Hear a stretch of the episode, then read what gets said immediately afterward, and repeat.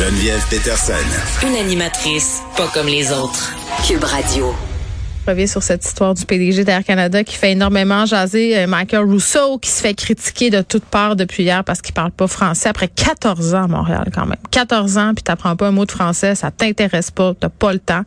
Euh, puis là, euh, bon, on se pose la question, là, pourquoi on a une réaction aussi viscérale? Est-ce que c'est pas étranger au fait qu'on a eu une longue euh, tradition, entre guillemets, contre, contre notre gré, évidemment, où les patrons au Québec étaient une langue anglophone, les travailleurs étaient, quand à eu des francophones, on en parle avec Martin Paquet, qui est professeur d'histoire à l'Université Laval. Monsieur Paquet, bonjour.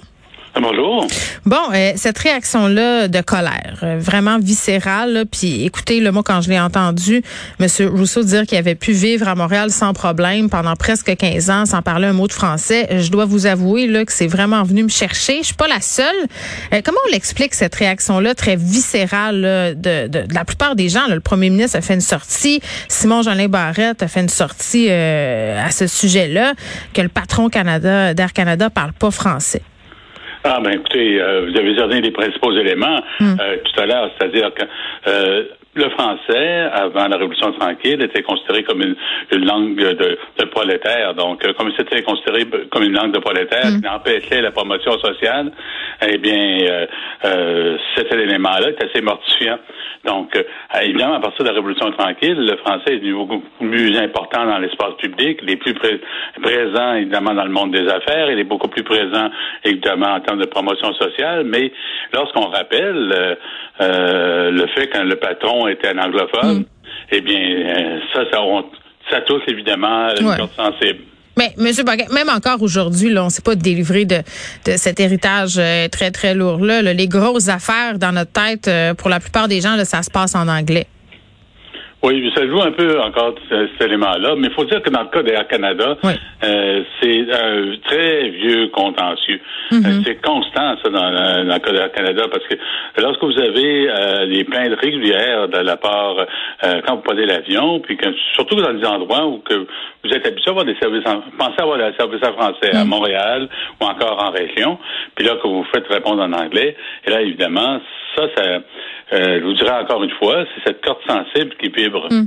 Mais il y a des gens qui ont de la misère à, comprendre, hein, qui n'ont pas vécu justement tous les combats entourant la loi 101, euh, qui n'ont pas vécu non plus euh, tout le l'effervescence justement autour de la révolution tranquille. Il y a une charge historique immense, on, on vient d'en parler.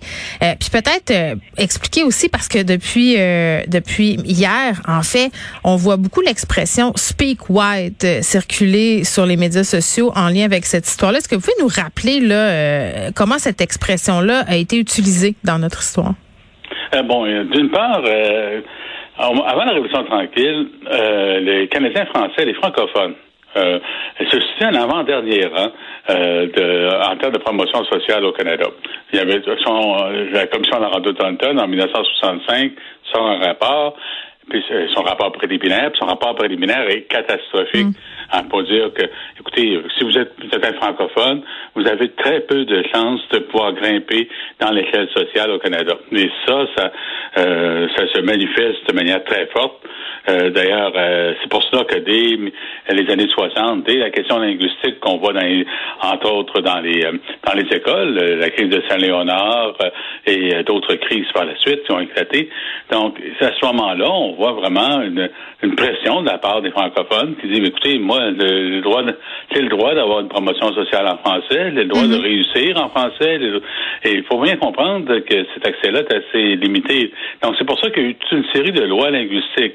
La première loi linguistique en 63 la, loi 63 en 1969 euh, dit on va faire du libre libre choix des parents. Là, ça provoque encore plus de colère. La loi 22 en 1974 dit ben le français est une langue officielle, mais instaure des, tests linguistiques. Là, encore une fois, ça crée, ça crée des problèmes. Mm. Mais avec la charte de la langue française en 1977, mais là, à ce moment-là, on dit c'est la langue publique au Québec, puis la langue publique, évidemment, vous avez droit à des services en français. Ça, c'est pour le Québec. Et au fédéral, c'est en 1969, c'est la loi euh, sur les langues officielles. Et la loi des langues officielles instaure ce qu'on appelle le bilinguisme en tant que tel. Mais ça, c'est un bilinguisme-là, c'est un bilinguisme qui, euh, bon, c'est évidemment concerne des, services fédéraux, un, et deux, euh, il est variable parce que il y a des endroits au Canada où on parle pas du tout français, mais on voyait pas l'intérêt de parler français non plus. Alors que d'autres endroits, bon, pensez par exemple au Nouveau-Brunswick, en Acadie, par exemple, ou en Ontario français, euh, vous avez un nombre substantiel de francophones qui, ont réclamé des droits pour mm. avoir droit, droit des, des, services.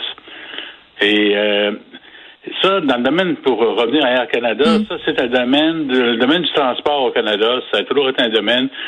Euh, écoutez, le commissaire des langues officielles, depuis 1970, dit Air Canada, c'est arrive en tête de liste pour le nombre de plaintes.